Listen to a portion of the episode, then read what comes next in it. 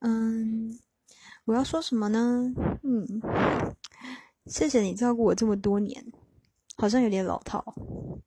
好啦，反正就是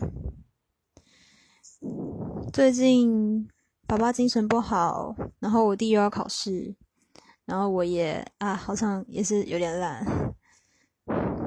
你一直一个人默默的承受这些东西，呃，一个人默默的。